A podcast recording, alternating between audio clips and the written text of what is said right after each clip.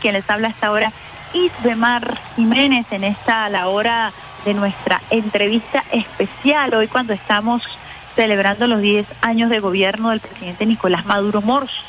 Eh, no poca cosa ha pasado durante esta década, desde esa apretada elección del 14 de abril del 2013, o de esa, de esa coyuntura muy especial que se vivió durante el año 2013, cuando llega a la presidencia Nicolás Maduro Moros, luego de la partida física del comandante Chávez. Para conversar este tema está con nosotros el periodista, analista, director de la Agencia Venezolana de Noticias, eh, nuestro querido Pedro Ibáñez. Buenos días, Pedro. Ah, buenos días, Guillermo. Saludos Saludos a todos los usuarios de Radio Nacional de Venezuela. Bueno, pero muchísimas cosas que conversar. Estamos hablando de una década de gestión de gobierno, eh, una elección y luego una reelección. Quisiera comenzar contextualizando eh, cómo llega el presidente Nicolás Maduro Moros a la presidencia en medio de una campaña electoral muy particular eh, que combinaba muchísimas emociones luego de la partida física del comandante Chávez, eh, una campaña electoral rápida, violenta, que le permite a Nicolás Maduro Moros llegar a la presidencia con un ajustado resultado. Eh, cuéntanos un poco tu visión como analista de ese momento político. Bueno, fíjense, para, para evaluar o para ver en su dimensión justa ese momento político, eh, hay que verlo en perspectiva histórica. Generalmente la historia no se puede ver fragmentada. Lo primero que debemos comprender y posiblemente eh, me vaya a, unos niveles muy abstractos, pero eso nos va a permitir analizar toda la etapa. Hay que comprender primero qué es el chavismo. ¿no? Podemos tener múltiples respuestas, eh, pero lo que quiero destacar es que el chavismo, en su simbología, en su discurso, en su acción concreta, recoge una lucha bicentenaria.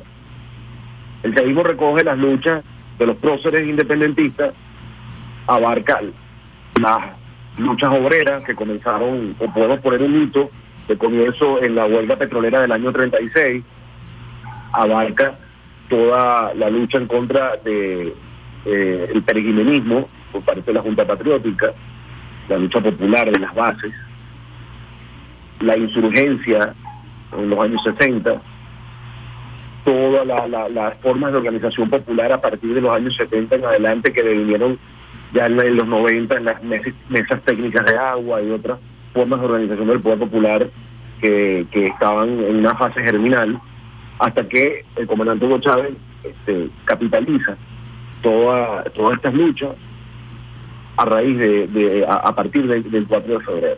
Esto tiene todo su, su momento, eh, el culmen es el 27 de febrero del 89 y el comandante Hugo Chávez, la, la revolución bolivariana, el movimiento MR 200, este, toma esa bandera a partir del 4 de febrero, entonces viene ya una etapa donde a, a mi juicio ya la Cuarta República, el punto fijismo, ya se estaba deteriorando a sí mismo independientemente de que hubiera un triunfo electoral en el 98, ¿no? Y que, que, ya hice cambio de etapa allí. Pero ¿por qué hago este inciso? Porque hay que comprender que es el chavismo para entender todo lo que ocurrió a partir de la muerte del comandante Hugo Chávez. Ahora, nos vamos eh, a, ese momento. Ese momento tiene un signo particular. en principio, desde lo interno, tenemos el golpe de timón. El golpe de timón que es precisamente el llamado del comandante Chávez a continuar con el plan de la patria y a corregir los errores que, que se, se dado como todo en todo proceso que, se, dan errores. Y ese, ese es un primer este, una primera visión ¿no? que hay que tener del golpe de timón y la otra eh, visión es el llamado a la lealtad ya cuando el comandante hace el anuncio de que en caso de que hubiera una situación sobrevenida votáramos desde el chavismo por el presidente Nicolás Maduro. Esos dos elementos son importantes para efectos de la convocatoria y de la cohesión del chavismo. Y por otro, en, la acera de enfrente tenemos a una oposición que fue degenerando de un cierto conservadurismo ilustrado a una, una, unos paradigmas importados, la revolución de colores todo eso, que ya estaban apuntando a, a la eclosión de la antipolítica, que ha sido uno de los signos de la, en, el mundo entero, de la, de la política en el mundo entero eh, en, esta etapa reciente del siglo XXI y una de las mejor, mayores muestras es Donald Trump, que lo podemos abordar en unos minutos más adelante, pero lo que quiero eh, graficar es precisamente ya la, la, oposición al gobierno, al chavismo, estaba migrando a, algo mucho más radical desde todo punto de vista, desde el punto de vista del discurso y desde el punto de vista de, las acciones. Teníamos una candidatura de Enrique Capriles Radonsky que, eh, que quería dar una, demostración de cierta renovación, una campaña que fue asesorada, este, tenía dos vías, la, la, la, del el tema de, la guerra sucia, de usar categorías de, de, de memética que hiciera daño al discurso del chavismo, esto lo impulsó eh, un señor llamado JJ Rendón, que bueno, se, ha dedicado en todos estos, estos años a, crear campañas y a, asesorar eh, este tipo de maniobras, muy vinculado a, la etapa más fuerte recientemente que fue eh, las incursiones, los, el contrato a Cibercode y todo esto, ¿no? que ya lo vamos a, revisar también. Pero, eh, digamos, eh, tenemos por ese lado esto, tenemos por otro lado un Capriles que se quería demostrar como una, una nueva opción, un hombre joven, y hasta en su campaña se basaba en aparecía corriendo, trotando, y toda una cosa medio teatral, además había de figuras reconocidas del teatro venezolano asesorándolo. O sea, ellos eh, dieron, eh, echaron el resto, como dicen, en esa campaña y ocurre, este, pero igual el comandante Chávez echó el resto y, fue un, luchador, pues, una situación de salud delicada y, él, tiene que garantizar la continuidad y por eso puso su corazón, su empeño, su vida en esa campaña electoral y bueno, luego este, finalmente, este, lamentablemente, eh, hubo la muerte del líder de la Revolución Bolivariana. Y es ahí, en esas condiciones, cuando eh, el presidente Nicolás Maduro va a campaña.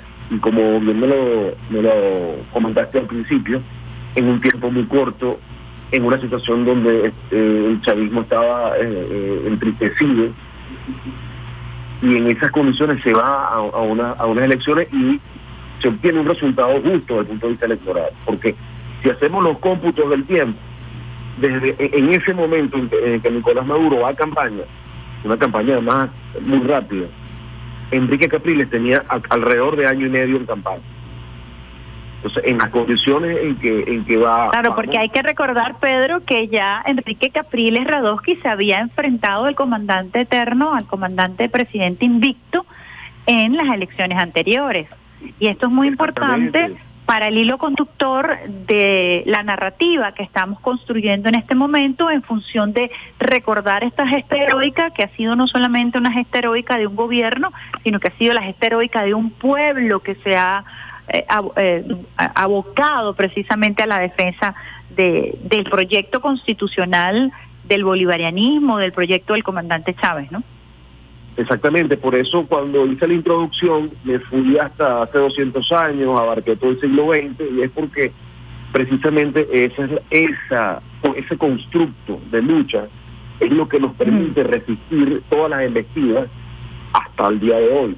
Pero en ese momento, cuando se, se, ejerce esta, este evento electoral en el que resulta ganador el presidente Nicolás Maduro, ahí es cuando se demuestra la solidez de un proceso revolucionario político que trasciende la figura del líder, porque se trata de un pueblo.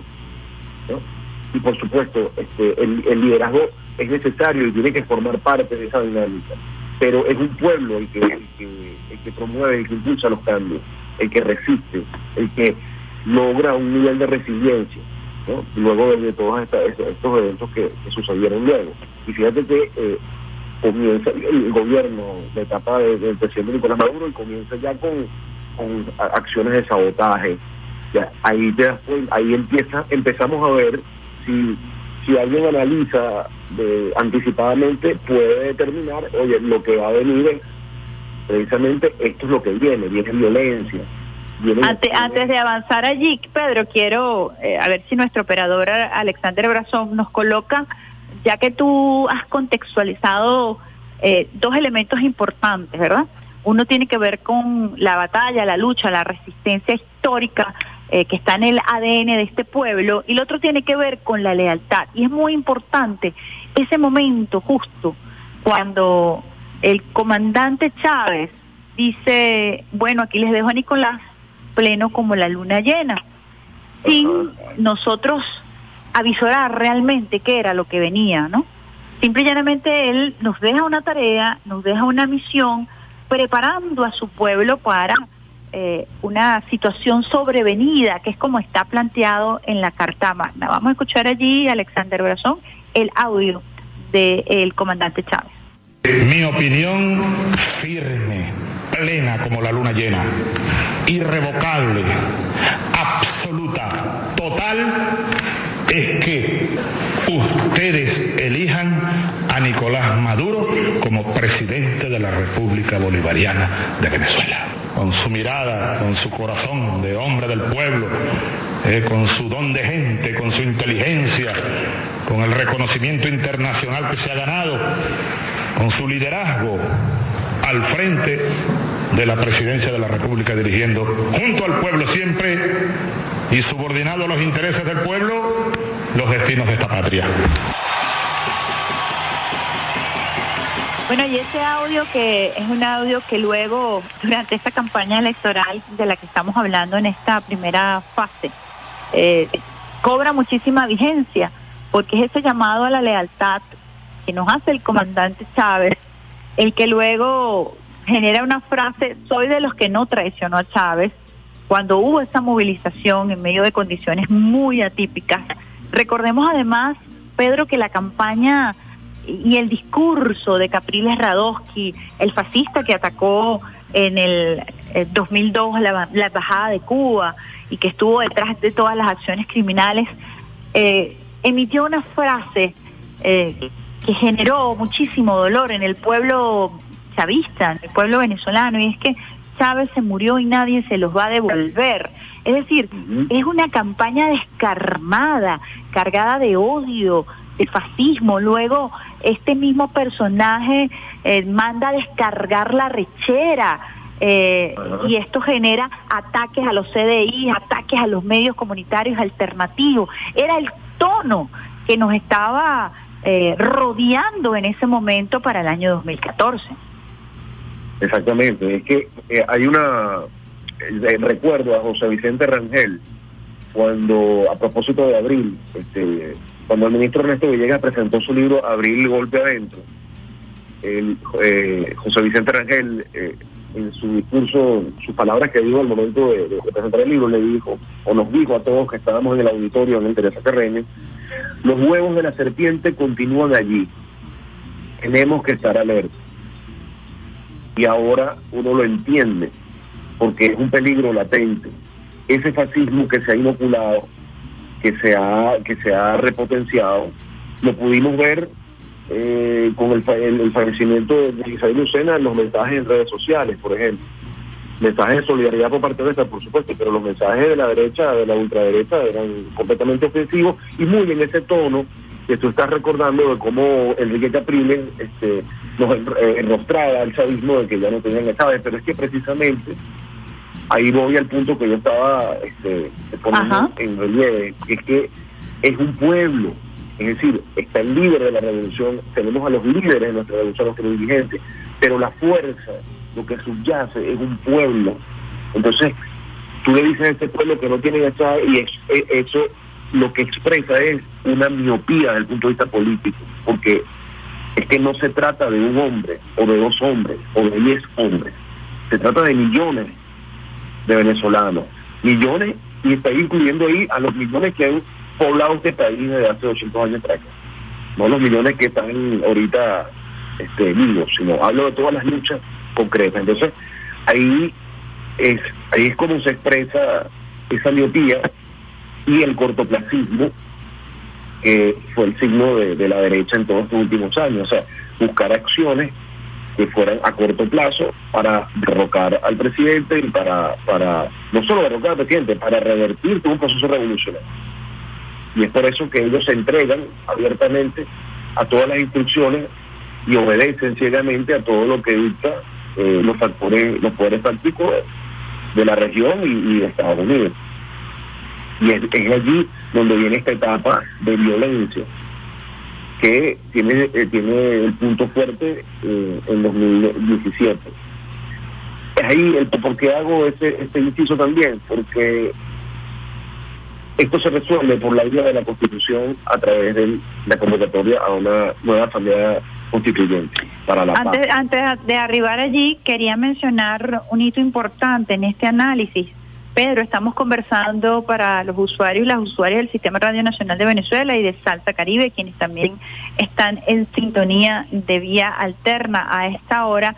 Recordemos que vino el decreto de Barack Obama el 8 de marzo del 2015 en donde abiertamente el imperialismo norteamericano desata una cacería en contra eh, del sistema financiero venezolano, en contra de la economía y todas las maniobras que tuvo que realizar el presidente, recordemos que acabaron con el papel moneda en este país, eh, atacaron directamente al Bolívar, eh, secuestraron los alimentos, en fin, previo al año 2017, entre el 2015 y el 2017, eh, se desataron eh, las jaurías de los lacayos del imperialismo norteamericano y eso es importante destacarlo porque allí se, se, eh, se siente un precedente nefasto y criminal que hoy por hoy continúa muy vigente, ¿no? Sí, porque ellos eh, usaron el poder legislativo una vez que obtuvieron circunstancialmente, obtuvieron esa mayoría parlamentaria de ultraderecha, usaron el poder legislativo para colisionar con el resto de los poderes y a partir de allí, con cierta legitimidad que les dio la investidura de ser parlamentario, empezaron a convocar a toda esta serie de acciones por parte del de, imperialismo y el resultado es, cohabitaron a un punto que el resultado empieza a ser este, el tema del, decreto Obama, empiezan a, crear la infraestructura para un paralelismo, haciéndole creer a, la comunidad internacional que esta sería una especie de democracia parlamentaria, entonces se abrogaban eh, eh, una especie de, diplomacia donde empezaron a construir toda una ingeniería para en efecto activarla en en post del bloqueo que vendría, que se, que se empezó a dar, pero que vendría con un punto fuerte ya con, el gobierno de Donald Trump, con todas esas maniobras. Ahora, el, eh, la guerra civil que se estaba planificando para este país se detiene eh, eh, por la Asamblea Constituyente y empieza una nueva etapa de renovación desde el punto de vista político de los poderes. Pero lo que quería destacar porque eh, si bien has visto, me he basado mucho en el, poder del pueblo, en el poder popular, en, este análisis. O sea, la, perspectiva la estoy dando desde allí. Y es que precisamente el poder originario es un poder que está ahí, que es latente y que nosotros lo ejercemos a diario con la Contraloría Social, con, toda la, con todos los procesos que hemos hecho recientemente, donde ya hay una mayor participación, lo que son las tres R, lo que es la agenda concreta de acción. Todo esto forma parte de ese las grandes misiones. las grandes misiones el, que el pueblo sea el protagonista. La, democracia participativa protagonista pero en, lo concreto es resultado del poder originario y el poder originario es ese precisamente es el que el que el que nos ha protegido el que, el que ha resistido y el que ha tenido una capacidad de resiliencia al punto de que hemos revertido una serie de condiciones y que ahorita nosotros con todos los reveses que podamos haber tenido y que podamos tener en el momento presente seguimos adelante porque hay un, espíritu de cohesión un espíritu de movilización y de cohesión que lo da lo da toda una, una, una historia, toda una experiencia. No se trata de, de maquinarias electorales o de guarismos al momento de, de, tener unas elecciones, un evento electoral. Es un proceso mucho más profundo quien no lo comprenda no lo va a ver en su dimensión justa y va, a dar traspiés y eso es lo que ha hecho la oposición, que han ensayado cualquier cantidad de, maniobras desde las más ingenuos hasta las más violentas. Y sin embargo no les ha resultado. Y no les ha resultado porque precisamente es un problema de visión y que no han logrado capitalizar políticamente nada. Todos lo han visto, primero, eh, eh, creo que es eh, el tema de, estar sujetos a las instrucciones que les dé Estados Unidos. Y lo otro es que hay una gran subestimación del líder y hay una gran subestimación del pueblo por parte de ellos. Creo que no lo han comprendido todavía e insisten en, esa en esa postura que es un poco arrogante porque es la postura de la burguesía y la, la postura de la burguesía es desde la arrogancia. A este momento de nuestra conversación, de nuestra conversación pudiéramos entonces eh, recapitular, perdimos el poder legislativo en el año 2015, el 8 de marzo se desata eh, con el decreto Barack Obama la persecución, el robo de nuestros activos, las sanciones que se recrudecen luego en la gestión de Donald Trump. Estamos hablando que en el año 2017 se convoca en medio de guarimbas, en medio de violencia, en medio de esa explosión del fascismo de la que mencionabas, refiriéndote o parafraseando a Ernesto Villegas que los huevos, los huevos continuaban del fascismo allí. Viene esa guarimba enmarcado en un plan de desaparición de nuestros alimentos, eh, golpear la economía. Viene esa construcción también social hasta este punto con las misiones, las grandes misiones, pero además surge, por ejemplo, los CLAP como organización fundamental para garantizar eh, la salud eh, alimentaria del pueblo venezolano. Un poco eh, este, esta insistencia del presidente Nicolás Maduro Moros de organizar el pueblo, como tú bien lo mencionabas, para la resistencia, pero también para construir lo que él dice hoy y es que hemos ido creciendo nosotros mismos con nuestro esfuerzo propio. Allí es muy importante destacar el acento social de esta gestión de 10 años del presidente Nicolás Maduro Moro. Sí, porque eh, eh, ha sido una, una gestión que se ha fundamentado en, en, la realidad, en la, en la realidad concreta del pueblo. Y sobre esa base ha, ha trabajado en función, no, solo en función del pueblo, porque este, le, dice, eh, si lo decimos así únicamente, pareciera una gestión asistencialista que, fue el signo de todo la, el punto fijismo.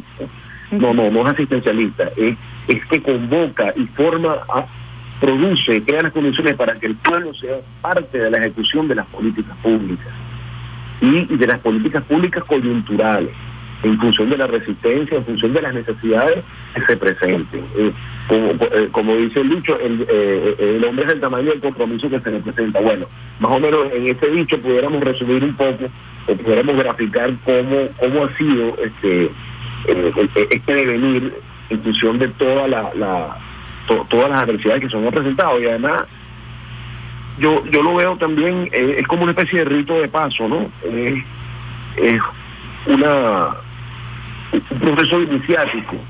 O sea, este tipo de, situaciones en la historia de la humanidad han ocurrido, los pueblos tienen tránsitos difíciles, pero siempre salen fortalecidos sobre todo cuando hay una claridad, una madurez política y, una, y un alto nivel de conciencia, que es lo que, lo que hemos construido en Venezuela con la revolución bolivariana. Y hay que destacar algo, porque eh, no, no, no, estamos hablando de, de, Venezuela a lo interno, hacia el exterior o en la geopolítica. De Venezuela, si Venezuela no hubiera resistido todos estos años, eh, otro sería el devenir de, de la región desde el punto de vista político. Incluso se hablaba en esos años, 2015-16, del fin del ciclo progresista. Y entonces una cosa de que ya se acabó y resulta que no, fue fue una, un tropiezo en el camino. Pero si, si Venezuela no resiste mucha, mucho, de los, de los eventos electorales y políticos recientes en la región, no, no hubiese introducido resultados que tenemos como Petro en Colombia o, o Lula en Brasil.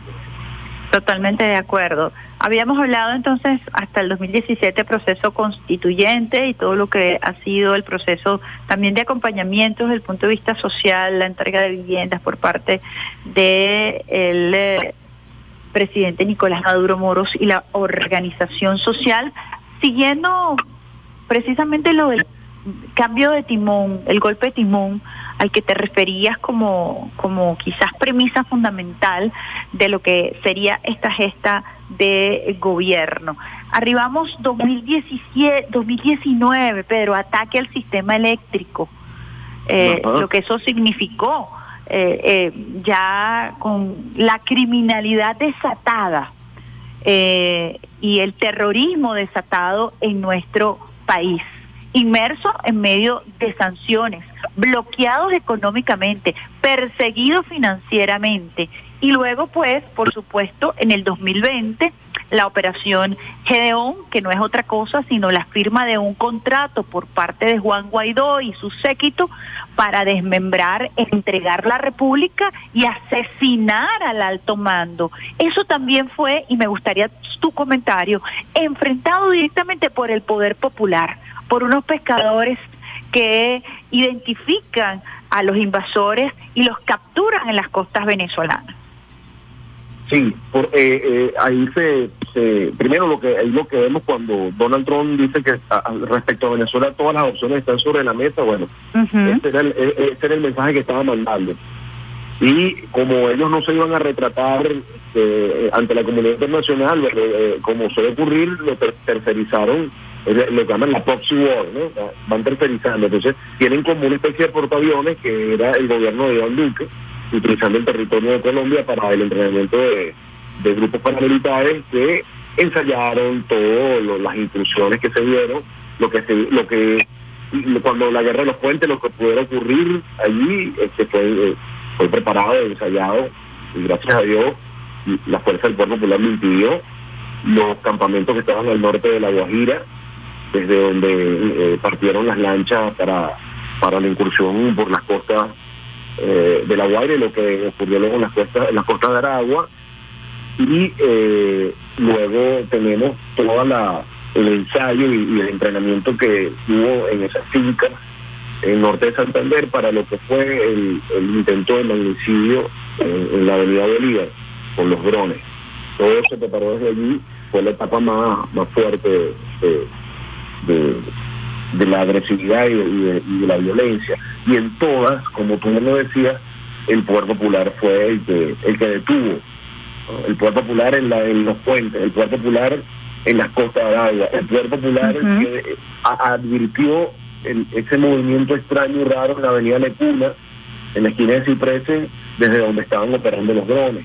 Entonces, ahí es como se logra este, neutralizar todo este tipo de acciones. Y hay un, concepto que hay que revisar, este, que es la guerra de todo el pueblo.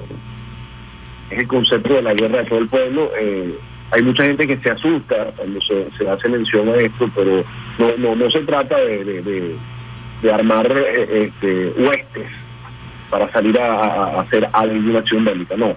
Es, precisamente eso, es que todo el pueblo esté en conciencia de, los distintos niveles de guerra multiforme y que el pueblo sea un vigilante más, que sea un centinela más, que sea una garita Sí, es la, es la unión cívico-militar, el paradigma de la unión cívico-militar, porque todo el pueblo está eh, orientado a la defensa y el desarrollo de la nación desde el punto de vista de la corresponsabilidad, como lo establece la Constitución que no es letra muerta, que es letra viva, que es acción, que es pedagogía, que es ejecución, que es democracia participativa y protagónica, ¿no? Exactamente. Y, y, es, eso es lo que nos ha permitido eh, resistir, nos ha permitido ser creativos, ser innovadores y al mismo tiempo ser muy vigilantes. Y ese, ese espíritu ahorita eh, eh, es el que nos mantiene firmes. Y creo que es el espíritu con el que estamos asumiendo ahora una nueva lucha, una nueva batalla que estamos dando, que es por el territorio exequivo, por, por, nuestro territorio exequivo. Eh, Fíjate, allí antes, antes de llegar al exequivo, y, y, quiero que tú nos hables porque además como periodista, eh, director de, de comunicaciones de la Asamblea Nacional, quizás pudieras darnos un abordaje un poco distinto, una arista distinta Eh, allí nos falta una fecha importante, Pedro, que es la reelección del presidente Nicolás Maduro Moros en el año 2018. Y él lo hace bajo la premisa del diálogo. Y el diálogo ha sido un elemento transversal. Lo hablamos eh, cuando nos referíamos hace 21 años al comandante Chávez, ese 13-14 de abril, cuando él saca un crucifijo y dice, vamos al diálogo. El diálogo ha sido una constante transversal, un, eh, un denominador común en este proceso revolucionario frente a la opción del fascismo y la criminalidad. Maduro llega a la reelección en el año 2018 basado en la premisa del diálogo nacional. Y viene una serie de actividades que eh, han significado eh, pues eh, una demostración de firmeza porque es un diálogo no claudicante, pero también una disposición a esto, a la unión nacional, que es fundamental para lo que tú hablabas ahorita y es la, la fase que podemos tocar, que es la defensa de nuestro territorio, ¿no? El tema del diálogo, Pedro, ¿cómo lo ves? ¿Cómo lo evalúas? El, bueno, el diálogo, es, desde el punto de vista del, del gobierno, es una es una posición permanente.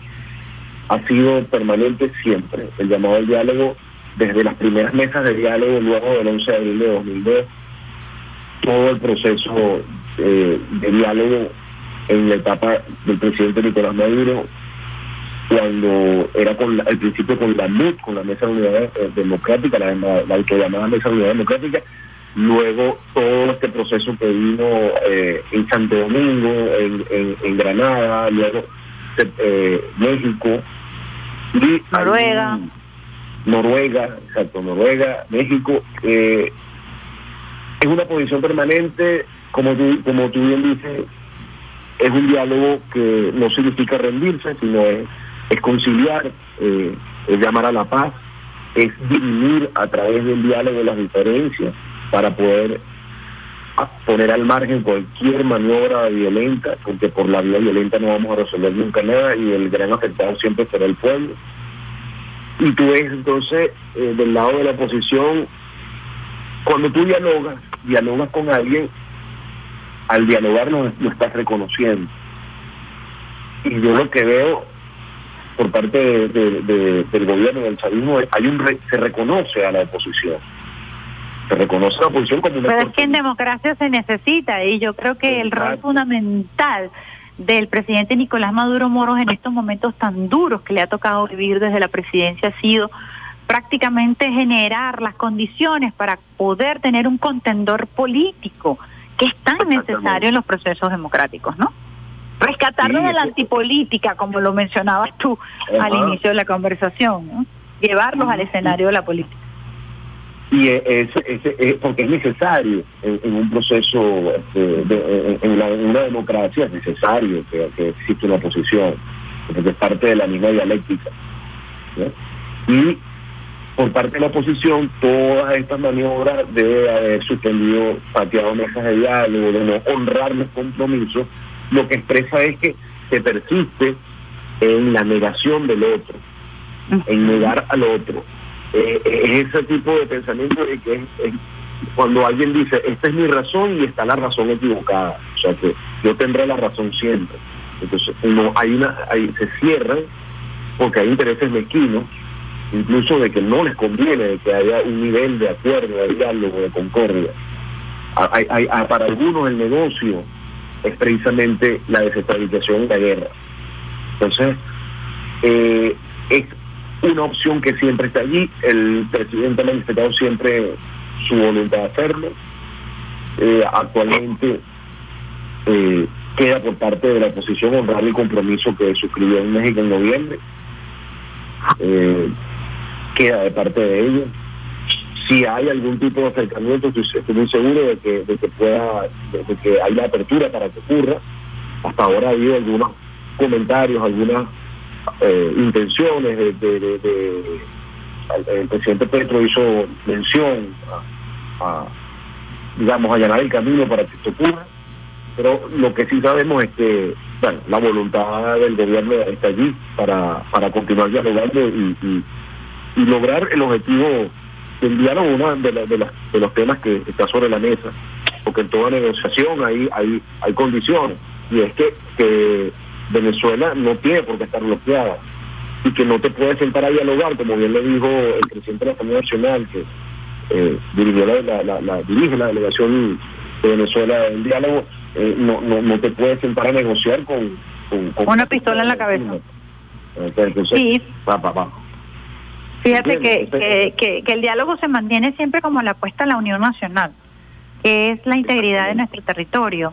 Y el diálogo siempre va a estar permanentemente sobre la mesa en tanto eh, mm, ejerzas gobierno, en tanto seas el presidente de todos y todas las venezolanas. Así que yo creo que el presidente Nicolás Maduro Moro siempre va a manejar esa opción porque maneja la opción de la paz que quizás es el legado más importante que debemos defender. Dos temas, Pedro, antes de cerrar. Primero, la Venezuela en la geopolítica.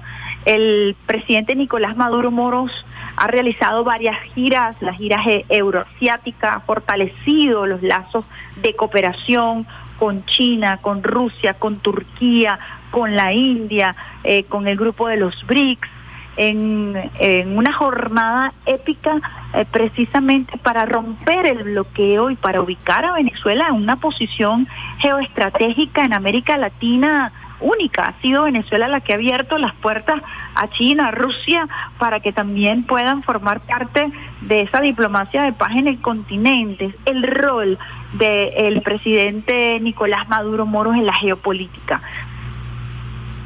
Bueno, fíjate, ahí hay, hay que eh, destacar que este bloqueo lo que nos ha dado es precisamente eh, el ingenio para desde el punto de vista geopolítico, establecer las relaciones necesarias que nos permitan a nosotros eh, salvar las dificultades. Y eso ha llevado a reforzar lo que es la multipolaridad. Y Venezuela es un actor importante en la defensa de lo que es la, diplomacia bolivariana de paz y el mundo eh, pluripolar y multicéntrico. Las fronteras de Venezuela se abren o llegan a puntos donde históricamente no habían llegado, porque estábamos sujetos a una relación de dependencia con el, eh, eh, en la época del punto fijismo con el, con el mundo unipolar. Estados Unidos, Europa, los polos de poder. Ahora esto ha cambiado, los flujos de poder han cambiado, eh, los polos son diversos. Venezuela ha reforzado esto desde, por principio, ¿no? Desde, desde el punto de los principios también, pero en lo concreto, el bloqueo, las sanciones, también han reforzado eh, eh, ese mecanismo. Las sanciones que son tesis, doctrina Monroe, de Vetusta, que no han obtenido resultado alguno, eh, lo que han producido precisamente que nosotros nos reforcemos aún más. O sea, nosotros hemos creado los anticuerpos para eso.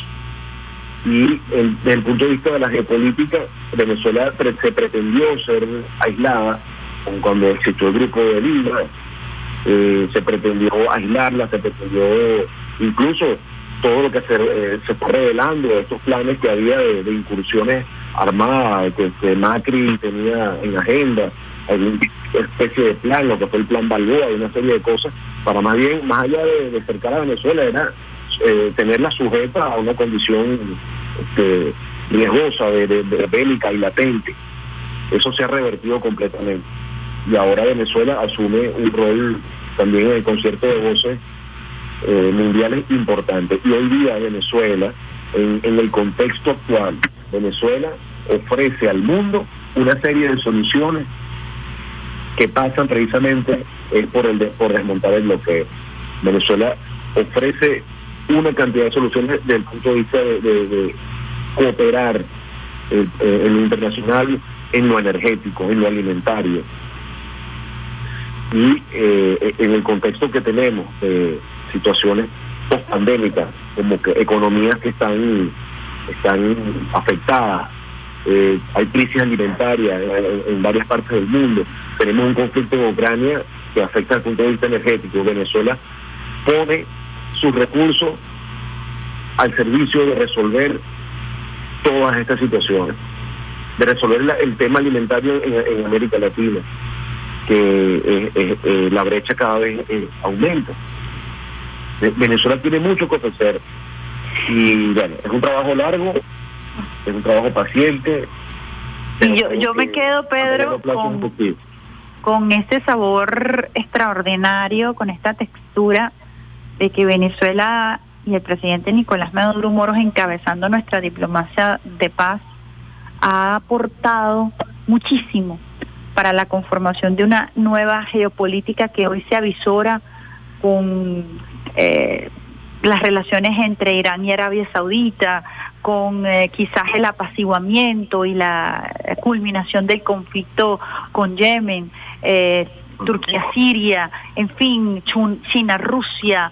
Eh, yo realmente me quedo con, con esa satisfacción de que Venezuela no solamente contribuye, sino que forma parte de esa multipolaridad a la que tú te refieres y no es poca cosa haberlo hecho en medio de bloqueos, sanciones y pandemia. Creo que, que es una reflexión importante, Pedro. Para terminar, la lucha contra la corrupción. Eh, habíamos pasado eh, como pueblo tantas luchas como lo hemos mencionado sucintamente en este programa, en esta conversación tan agradable eh, y de carácter pedagógico creo que hemos sostenido el día de hoy. Pedro Ibáñez, periodista, analista, presidente de ABN. La lucha contra la corrupción la lucha contra la traición. El proceso revolucionario se ha caracterizado, lo decía Chávez, por la ruptura del paradigma de la traición. ¿Cómo lo ves en este momento? ¿Cómo lo asume el pueblo? ¿Cuál es tu análisis? Eh, eh, esto es una lucha de carácter ético y moral que el pueblo está acompañando. Eh, es doloroso, es doloroso porque en unas condiciones en que hemos estado resistiendo ocurren este, este tipo de, de, cosas, ¿no? Pero el pueblo se ha movilizado moralmente y éticamente en respaldar esta lucha. Y hay un cambio de conciencia importante, porque vuelvo yo a la época de, los gobiernos de la Cuarta República, un, dirigente eh, muy cercano a Rómulo Betancourt, que se llamaba Gonzalo Barrios, en algún momento dijo que en Venezuela no había razones para no robar. Eso fue una declaración que dio en una entrevista. Eso expresaba el, el, la concepción de, de, lo que era el manejo de, de, la cosa pública, ¿no?